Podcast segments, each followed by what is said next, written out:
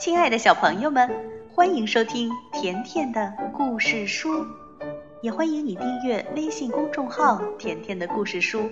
甜妈妈和甜甜每天都会给你讲一个好听的故事。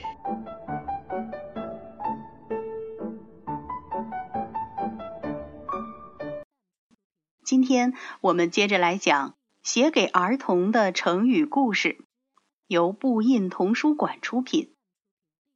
七步成诗，这个成语你听过吗？今天就来讲关于他的故事。故事开始了。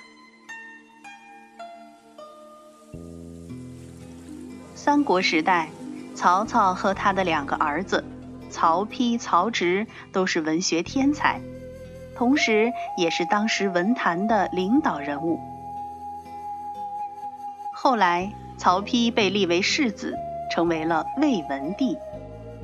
魏文帝见弟弟曹植才气和学识都比自己好，不但得到文人们的推崇，更深得百姓们的爱戴，因此呢，心里不但嫉妒他，而且也担心他会夺取自己的王位，所以总想找个借口将弟弟杀掉。有一天。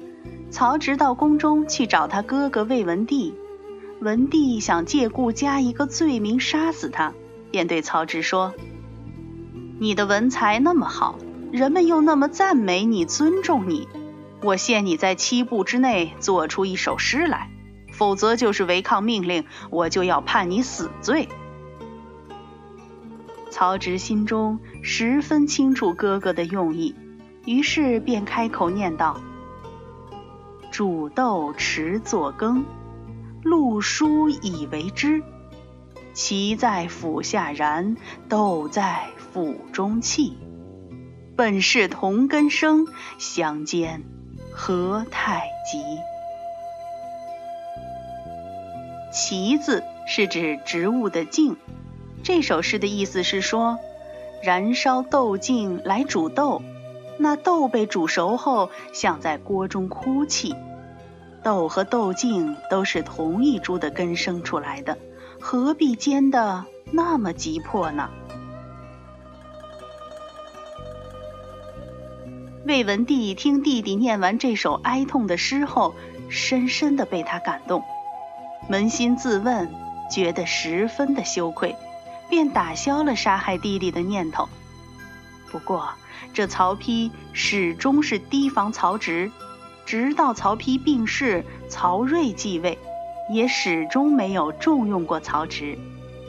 曹植在忧郁中病逝，时年四十一岁。小朋友，七步成诗也可以说是七步成章。和这个成语相关的呢，还有另外一个成语叫做。煮豆燃萁，那七步成诗是用来比喻才思敏捷；煮豆燃萁呢，则用来形容兄弟互相残杀。其实，曹植七步之内出口成章的故事，史书并无考证。单从这首五言诗来看，它更像是一首乐府民歌，和曹植那种词采华茂的文人诗差别很大。也许是人们对曹植旷世的才华极其称颂，便编出了这么个七步成诗的故事。还有一个成语呢，叫“才高八斗”，这也是称赞人文才极高、学识渊博的成语。当初曹植因为恃才放旷、不拘小节，渐渐失去了曹操的信任和宠爱。在世子的争斗中失败，从此步入了人生的坎坷之途。这个七步成诗、才高八斗的旷世奇才，却在政治的打压中惶惶度日，英年殒命，真是可悲可怜，你说呢？好了，这就是关于成语“七步成诗”的故事，你学会了吗？九牛一毛这个成语你听过吗？今天我们就来讲讲他的故事。故事开始了。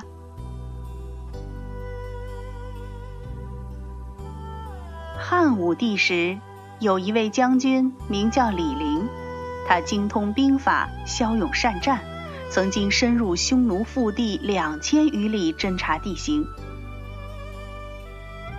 武帝任命他在酒泉、张掖一带教练射术，防备匈奴。后来，将军李广利率领三万骑兵出师匈奴，武帝命令李陵率军护送粮草。李陵呢，则请求另率一支军队和匈奴交战，牵制匈奴对李广利将军的兵力。武帝听后很不高兴。以为李陵是想争功，便说已经没有骑兵给他了。李陵保证，只要五千步兵，他就能够以少胜多。可惜呀，当时汉军中有人投降后，向匈奴泄露了李陵的兵力，他被匈奴大军围困，因为寡不敌众，无法冲出重围，终于被匈奴俘虏了。李陵本想以死殉国，但为了要替战死的士兵们复仇，于是忍辱投降，准备等待机会反攻。可是，当李陵战败被俘的消息传到朝廷之后，大臣们纷纷抨击李陵的不忠与无能。当时，太史公司马迁对于李陵的为人非常敬佩。他相信李陵绝对不会无故投降，便在皇帝的面前仗义直言，为李陵说情，说李陵不是真投降，而是在伺机报国。他奉劝皇帝要明察是非，不要轻信小人们的谗言。可是这李广利将军呢？他是武帝的宠妃李夫人的哥哥。武帝本来非常期望他能够立大功，结果呢，李陵与匈奴正面交锋，李广利将军的功劳就很小了。武帝本来因为这件事儿就非常的恼火，听到司马迁这么说，便迁怒于司马迁，称司马迁诬陷毁谤李广利将军，还为李陵游说。于是武帝把司马迁关进了牢里，还处以。最残酷的刑罚。司马迁后来曾写了一封信给他的好友任少卿，说明他在狱中的心情。当时他觉得受着酷刑的摧残，不但痛苦，而且极端的耻辱，真不如一死了之。可是转念一想，他所编写的《史记》一书尚未完成。就这样平庸的死去，文采便不能为后人所知。而像他这种地位卑微的人死去，在那些大富大贵的人眼中，不过是九头牛身上掉落的一根毛，如同死了一只蚂蚁似的微不足道。于是，司马迁忍辱受刑，穷尽自己的心血，不辞艰苦。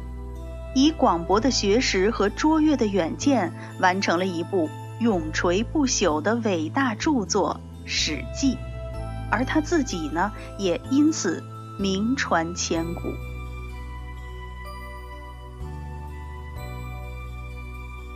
小朋友，在原文中，司马迁写道：“九牛忙一毛”，是说九头牛身上掉下来一根毛，那后人简化成。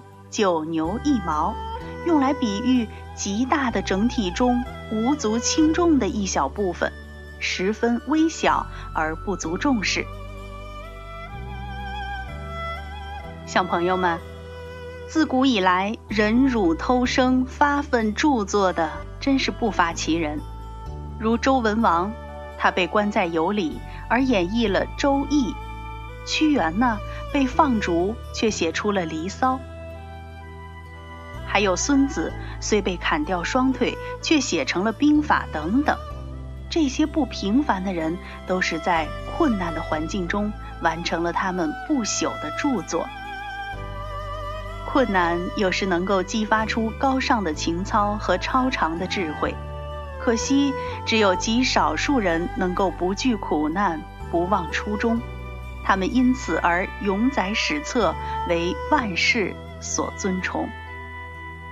小朋友们，这就是九牛一毛的故事，你学会了吗？那今天的故事就到这儿了。